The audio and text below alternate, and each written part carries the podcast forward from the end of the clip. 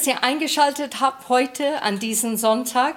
Mein Name ist Kerstin Staudinger, eine der Pastoren hier in Quelltor. Und mein Thema heißt heute Angehimmelt.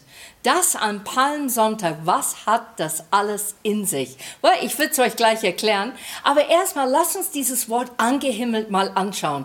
Kennt ihr das persönlich? Ein Kleinkind himmelt dich an oder du machst etwas, wo die Leute applaudieren und dir zujubeln, weil die freuen sich und dir Anerkennung geben durch diese Geste und ein bisschen dich anhimmeln. Du fühlst dich plötzlich wie eine Heldin oder Held. Und dieses Gefühl in Emotionen ist was Schönes. Und Warum am Palmsonntag rede ich darüber, ist ja ganz klar, aber wir gehen erstmal rein in Sahaja, wo es erklärt wird im Alten Testament, wie dieser König kommen wird. In Sahaja 9, Vers 9 bis 10. Freut euch, ihr Menschen auf dem Berg Zion, jubelt laut, ihr Einwohner von Jerusalem. Sieht, eure König kommt zu euch. Er ist gerecht und bringt euch Rettung. Und doch kommt er nicht stolz daher, sondern reitet auf einem Esel, ja, auf dem Fohlen einer Eselin. In Jerusalem und im ganzen Land beiseitige ich der Herr die Streitwagen, die Schlachtrosse und alle Waffen. Eure König stiftet Frieden unter den Völkern, seine Macht reicht von einem Meer zum anderen, von Euphrat bis zum Ende der Erde. Hier sehen wir, es wird geschildert, ein König wird kommen und was er machen wird? Er reitet auf ein Esel. Und dann sehen wir, wie das bestätigt wird in die Erzählung von des Evangelien im Markus.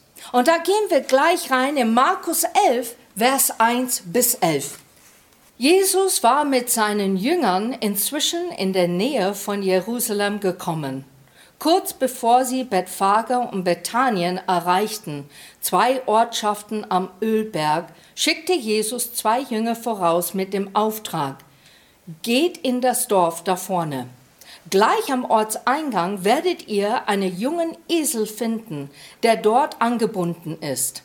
Auf ihm ist noch nie jemand geritten. Bindet ihn los und bringt ihn her. Sollt euch jemand fragen, was ihr da tut, dann sagt einfach, der Herr braucht das Tier, aber er wird es bald wieder zurückschicken. Sie machten sich auf den Weg und fanden den Esel draußen auf der Straße an ein Hoftor angebunden. Sie banden ihn los. Aber einige Leute, die dabei standen, fragten, was macht ihr denn da? Warum bindet ihr den Esel los? Sie antworteten so, wie Jesus es ihnen gesagt hatte. Da ließ man sie gewähren. Die Jünger brachten den jungen Esel zu Jesus, legten ihre Mäntel auf das Tier und er setzte sich darauf. Viele Leute bereiteten ihre Kleider als Teppich vor ihm aus. Andere legten Zweige auf den Weg, die sie von Bäumen auf den Feldern abgerissen hatten. Vor und hinter ihm drängte sich die Menschen und riefen, Gelobt sei Gott und gepriesen sei der, der in seinem Auftrag kommt. Gesegnet sei das Königreich unser Vorfahren David, das nun kommt. Gelobt sei Gott hoch im Himmel. So zog Jesus in Jerusalem ein. Er ging in den Tempel und sah sich dort aufmerksam um. Weil es aber schon spät geworden war, kehrte er nach kurzer Zeit wieder mit seinen zwölf Jüngern nach Bethanien zurück. Hier ist ein Beispiel oder eine Passage, der beinhaltet, wie die Menschen euphorisch auf Jesus reagierte. Manche haben gedacht, er ist ein Prophet. Andere haben gedacht, er ist wahrlich gesandt von Gott als König. Und die haben ihn zugejubelt, die haben ihre Kleider hingelegt, damit er darauf treten kann mit diesem Esel. Und ich habe mir gedacht, wie ist das mit der Symbolik in der Bibel? Und wenn wir die Symbolik anschauen, und wir werden das ein bisschen genauer anschauen jetzt, was das an sich hat mit diesem Esel im Besonderen. Ein Esel, sollt ihr wissen, ist natürlich wie ein Träger. Ne? So wie ein Kofferraum in dein Auto, das war es in dieser Zeit. Man konnte einiges schleppen, wenn man einen Esel hat. Aber ein Esel war auch ein Wohlstandsgegenstand, genauso wie auch heute ein Auto vielleicht ist für manche. Und Hiob wird geschildert, dass er 500 Esel hatten. Und dann, als er wiederhergestellt worden ist durch seine Katastrophen, was er erlebt hat, hat er dann doppelt so viel Esel zurückbekommen. Es war ein ungerittener junger Esel. Und ich finde das sehr interessant. Wir wissen, dass wenn wir ein Pferd oder ein Esel einreiten sollen, das braucht mehrere Wochen, wenn nicht vielleicht sogar Monaten. Und beim Esel, die können sehr, sehr stur sein. Und interessanterweise, Jesus nimmt dieses ungerittenes Tier, setzt auf sich und reitet einfach los. Und der Esel sagt nichts. Ich glaube, Gott möchte hier sagen, der ist auch der Schöpfer aller Kreaturen. Er besitzt alles, was hier auf Erden geschaffen worden ist. Und wenn die in der Gegenwart Gottes kommen, dann wird man seine wahre Charakter. Und ich glaube, der Esel war plötzlich seine wahre Charakter und hat sich sogar gefreut, dass Jesus auf ihn geritten ist. Ein anderer Aspekt, das wir wissen sollen, ist, dass wenn die Könige im Krieg gegangen sind, dann sind die natürlich mit einem Pferd reingeritten oder gekämpft mit einem Pferd oder auf ein Pferd. Warum? Weil ein Pferd einfach wesentlich größer ist und stabiler und auch, ich glaube, in manchen Hinsichten schneller wegzukommen oder schneller vorwärts zu gehen. Und deshalb ein Esel ist das Symbol für Versöhnung und Frieden. Ne, überleg mal, Versöhnung und Frieden. Die Menschen haben Jesus zugejubelt. Die haben die Symbolik verankert in ihrem ganzen Erbgut. Die wussten ganz genau, was Symbole an sich hat. Wenn Gott sprach, dann hat er das entweder gezeigt in der Natur oder mit Farben oder mit Zahlen. So die, das war so vernetzt ineinander. Und dann sehen diese Menschen, wie Jesus auf diese Esel reinreitet. Und ich denke mir, was für ein Visual. Was für ein offensichtliches Bild, der Gott hier sein Volk verkündigen will. Und die haben es nicht erkannt. Manche drehten zueinander und gesagt, wer ist das nochmal? Wem jubeln wir jetzt gerade zu? Und andere haben gesagt, das ist der Prophet, Jesus Christus. Ah! Aber andere haben gesagt, nein, das ist der König, der Sohn Gottes. Manche haben es erkannt.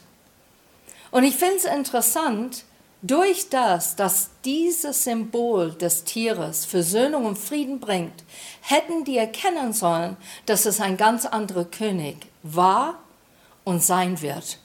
Die haben gehofft, dass der Messias kommen wird und denen helfen wird gegen die Römer. Die hatten gehofft, dass dieser Messias für denen streiten wird und auf einem Thron sitzen wird und herrschen wird. Aber durch dieses Symbol hätten die eigentlich erkennen sollen, das war nicht Gottes Absicht mit Jesus. Und wir lesen nochmal Zachariah 9, Vers 10. Und da stand es drin, in Jerusalem und im ganzen Land beiseitige ich der Herr die Streitwagen, die Schlachtrosse und alle Waffen. Eure König stiftet Frieden unter den Völkern. Und ich muss ehrlich sagen, da sehen wir ganz, ganz deutlich, dass Gott sagt, ich beseitige diese Rosse, diese Waffen, ich beseitige das. Das bedeutet, das brauchen wir nicht hernehmen. Das brauchen wir nicht zu nutzen. Dieser König, der kommt, der wird Frieden stiften. So nicht nur hatten die dieses Symbol vor ihre Augen in Form eines Esels, die hatten auch den Tora, der mehrmals im Tempel gelesen worden ist, besonders auch aus diesem Buch. Und die hätten eins zu eins zusammenzählen sollen und es verstanden, ah, es ist ein ganz anderer Messias, der kommt, die ich in meinem Kopf anders vorgestellt habe. Und ich denke, wie menschlich ist das? Wir haben Vorstellungen, wie wir andere begegnen oder wie wir Gott begegnen und was wir von ihm erwarten, und zwar jetzt. Und dann diese Vorstellung kommt nicht zu Vorschein und wir werden enttäuscht. Wir werden enttäuscht von Gott. Wir werden enttäuscht von Jesus, warum er das alles getan hat. Und wir fangen an, weniger zu glauben, weil unsere Erwartung viel mehr Gewicht hat, als eigentlich, was Gott immer gesagt hat und gezeigt hat und getan hat. Jetzt habt ihr gemerkt in der Teaser, diese süß-saure Glühwürmchen. Und ich will das jetzt kurz erklären. Wenn du eine so nehmen würdest, es wird sicherlich süß sein im Mund, aber dann auch zugleich sauer. Und ich glaube, so ist es im Leben. In Englisch sagt man a bittersweet moment. Und es gab in dieser Zeit, wo Jesus reingeritten ist auf diese Esel, eine süße Moment, a sweet moment, eine süße Erlebnis, wo die Leute ihn zugejubelt haben, wo die ihn gepriesen haben und sogar gerufen haben, Hosianna wo die ihn anerkannt haben für wer er ist und wusste, dass er jemand sehr Wichtiges war. Aber dann gab es auch diese saure Moment, das bitter Moment. Und das ist dieser Moment, wo Jesus wusste, als er durchreitet, was auf ihn zukommt. Dass er gekreuzigt wird, genau für diese Menschen, die ihn zujubeln, aber nicht nur für denen. Und deshalb fand ich, dass dieses Bild einfach ein gutes Bild ist, an Palmsonntag zu erinnern, wie wir bitte aber dennoch süße Momente haben in unser Leben. Und ein Beispiel vielleicht ist ein Umzug. Dein Kind zieht aus. Du freust dich, du hilfst das Kind und du weißt, dass das Kind jetzt endlich auf eigene Füßen steht und wird selbstständig. Dennoch aber innerlich in dein Herz ist dieser bittere Geschmack weil es ist ein Verlust. Ein Heimweh findet plötzlich statt, weil das Kind nicht mehr zu Hause ist, nicht mehr diese Gemeinschaft erlebt, nicht mehr die Umarmung, die einfach so spontan ab und zu kommen. Und dann erlebt man a bittersweet moment, ein bittersüßes Moment. Und wenn ich ehrlich bin, wenn ich an Jesus Stelle wäre, da würde ich denken, boah, super, die jubeln mir alle zu, das ist jetzt genial, die haben es erkannt, die sehen es für was es ist, die haben es begriffen. Aber es kommt jetzt auf meine andere wichtige Punkt, die ich euch sagen möchte. Jesus erkannte Menschen, erkennt Menschen. Und das sehen wir ganz deutlich, wenn wir Johannes 2, Vers 23 bis 25 lesen. Während des Passefestes hielt sich Jesus in Jerusalem auf.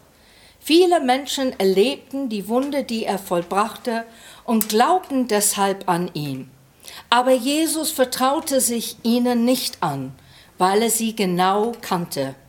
Ihm brauchte niemand etwas über die Menschen zu sagen, denn er wusste, was in jedem Einzelnen vor sich geht.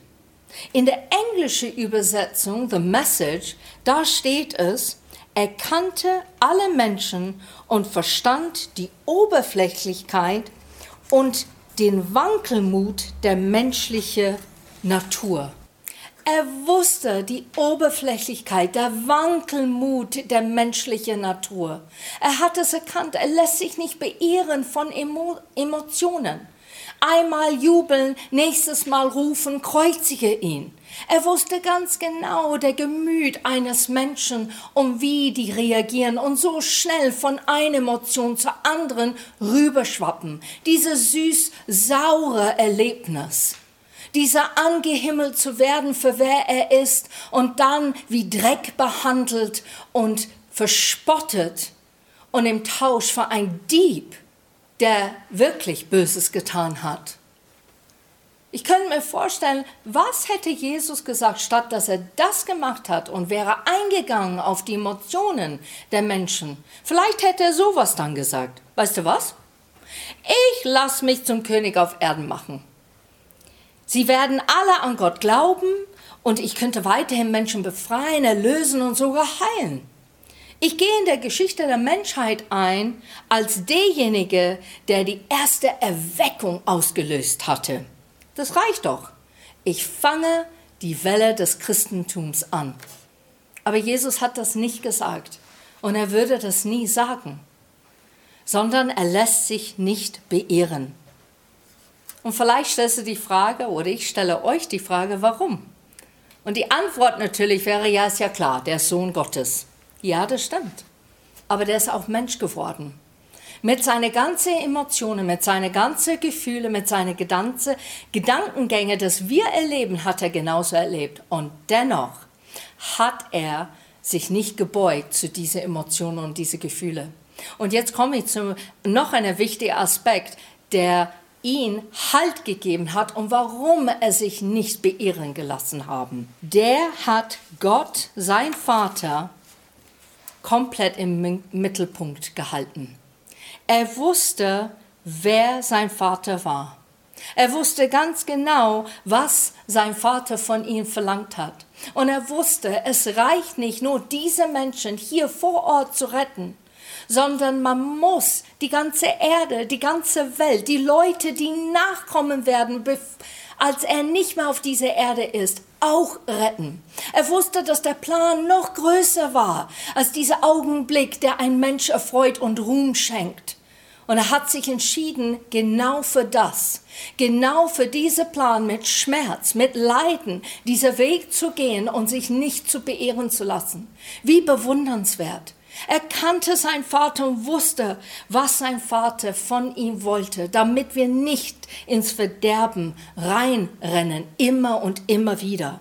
Damit wir frei werden, selber dem Vater im Himmel zu begegnen und an einer Beziehung aufzubauen mit ihm und Austausch zu haben in Freundschaft und in Liebe und dann letztendlich dieses Ziel, die Ewigkeit mit ihm zu verbringen weil wir kennen, wer er wirklich ist. Und dann habe ich mir gedacht, wie ist es wirklich bei uns? Wenn du Menschen betrachtest oder dich selber vielleicht ein bisschen jetzt kurz analysierst, wie schnell gehst du von Glückseligkeit zur Empörung? Oder wie schnell gehst du von Hoffnungslosigkeit und Traurigsein zu Freude und Jubel? Ich glaube, es weniger als 30 Sekunden brauchen wir für dieses Gemütswechselbad der Gefühle. Wir sind anders wie Jesus. Zweifeln wir an unserem König, genau wie die, die Menschen es getan haben, weil er gerade nicht spürbar ist in deinem Leben? Oder aus unserer Sicht momentan nichts Gutes passiert oder es tut sich nichts. Man betet und es tut sich nichts. Es reicht nicht aus, es ist nicht genügend, was man erlebt, vielleicht als Christ. Und wir verlieren deshalb unsere Glauben. Ist es bei dir so? Oder wir dachten, er würde anders handeln und fühlen uns missverstanden. Wir beten so und Gott handelt so und wir verstehen die Welt nicht mehr. Wir begreifen nicht, dass Gott eine Zusage gegeben hat, obwohl wir spezifisch etwas ganz anderes gebetet haben. Vertrauen wir ihm immer noch? Halten wir ihn immer noch als der wahre König in unserem Leben? Oder jagen wir einer falschen König nach? Einen König, der so festgesetzt hat in unsere Gedanken, in unser Verständnis, wie er sein soll, dass wir überzeugt sind, dass wenn wir Bibel lesen, wir nehmen nur Teile raus, weil das unsere Gedankengänge entspricht. Und wir ignorieren oder schmeißen weg die anderen Teile, die nicht so gut passen zu unserem Lebensstil oder unsere Gedanken und Emotionen momentan. Ist das so bei dir? Ich möchte euch fragen, wer möchte richtig frei sein? Das ist ein Begriff, man sagt, ja, was bedeutet frei sein, Kerstin? Und ich möchte sagen, ich möchte mehr frei werden. Ich möchte mehr frei werden, unabhängig zu sein, was andere über mich denken. Ich möchte mehr frei sein, mich selber so zu sein, wie Gott mich sieht, um wirklich an diese Zielweite zu gehen, um mich nicht beirren zu lassen. Ich möchte frei sein, meine Charakter und Persönlichkeit so zu entfalten und wissen, dass es so gut ist. Ich möchte frei sein, mein Gott anzubeten und über ihn zu erzählen, um mich nicht dafür zu schämen. Und hier sind ein paar andere Dinge auf die Liste. Vielleicht reflektierst du jetzt gerade nach, was sind es bei dir, wo du frei sein möchtest oder dich danach sehnst. Menschen und ihre Meinung, wie ich es vorher gesagt habe. Minderwertigkeit, Überheblichkeit oder Stolz, Besserwisserei, Angstzustände und Panikattacken, Identitätskrisen, alles selbst machen zu wollen, Eigensinn und Sturheit, Zweifel und Sorge und, und, und. Die Liste kannst du selber noch weiter ausfüllen, wenn der Begriff da nicht steht, was dich so trifft. Vor zwei Wochen haben wir über Jakobus 1, Vers 25 gelesen. Gottes vollkommener Gesetz, sein Wort, das uns durch Jesus Christus gegeben ist und uns frei macht. Das ganze göttliche Gesetz ist in Jesus. Ne, der Satz, da kann man richtig schön dran kauen. Das ganze göttliche Gesetz ist in Jesus. Und er kam, uns frei zu machen. Er kam, sich zu versöhnen, uns heil zu machen, aber uns frei zu machen. Frei von der Sünde, frei von unser alte Ich und neu in das neue Ich mit Jesus Christus. Und deshalb ritt Jesus unvoreingenommen weiter, obwohl er wusste, was auf ihn zukommt. Freute er sich, dass die Menschen ihm zugejubelt haben? Bestimmt. Bestimmt. Aber er wusste, es braucht nur einen Augenblick und die Menschen würden etwas anders sagen. Wir hatten es vorher gelesen am Anfang dieser Predigt, Johannes 2, Vers 25. Ihm brauchte niemand etwas über die Menschen zu sagen, denn er wusste, was in jedem Einzelnen vor sich geht. Er kennt Menschen. Er kennt dich. Und er liebt dich. Und er nimmt dich an, gerade wo du stehst. Vielleicht verdammst du dich zu sehr. Vielleicht hast du zu viel Scham. Und sagst, es gelingt mir nicht, diese Gott überhaupt zu erreichen oder nachzukommen. Aber es ist möglich, weil er alles schon getan hat. Zum Schluss dieser Predigt würde ich ganz gerne beten für diejenigen, die ein falsches Bild von Gott haben, dass wir das wirklich brechen, einfach in Gebet. Wir haben die Autorität, weil Jesus sagt, geh in meinen Namen, bete auch in meinen Namen. Und zu sehen, wie der Vater im Himmel wirklich ist, wenn du dieses Bild ablegst und zu erleben, was Gottes Geist in dir wirken möchte. Ich möchte auch dafür beten für diejenigen, die an Jesus glauben und ihn als König sehen, aber manchmal zweifeln, weil es so lange dauert oder die Antwort nicht so ist, wie man es sich wünscht und man ist von Gott selber so enttäuscht. Lass uns einfach beten. Vater, du siehst genau diese zwei Dinge, die vielleicht den Menschen heute bewegen, während die das anschauen. Und ich weiß, dass du sagst in dein Wort in Korinther, dass wir Gedankengebäude runterreißen sollen. Und eine dieser Gedankengebäude ist, ein Bild zu machen und eine Vorstellung zu machen, wer du wirklich bist. Und du sagst, das bin ich nicht wirklich. Und ich bete, dass du diese Gedanke runterreißt. Und statt dass ein Loch da entsteht in unsere Gedanken, ich bete, dass du es füllst mit deiner Wahrheit, aus deinem Wort, Gott, damit wir erkennen, wer du wirklich bist, wie deine Persönlichkeit ist. Und Vater, ich möchte auch beten für diejenigen, die so enttäuscht sind von dir, weil es nicht gereicht hat. Die Gebete haben nicht gereicht. Die Zeit mit dir hat nicht gereicht. Die haben ein falsches Wahrnehmung, wer du bist und haben dich dadurch abgelehnt, weil die haben gesagt, ich kenne diese Gott und ich möchte ihn nicht mehr in mein Leben haben.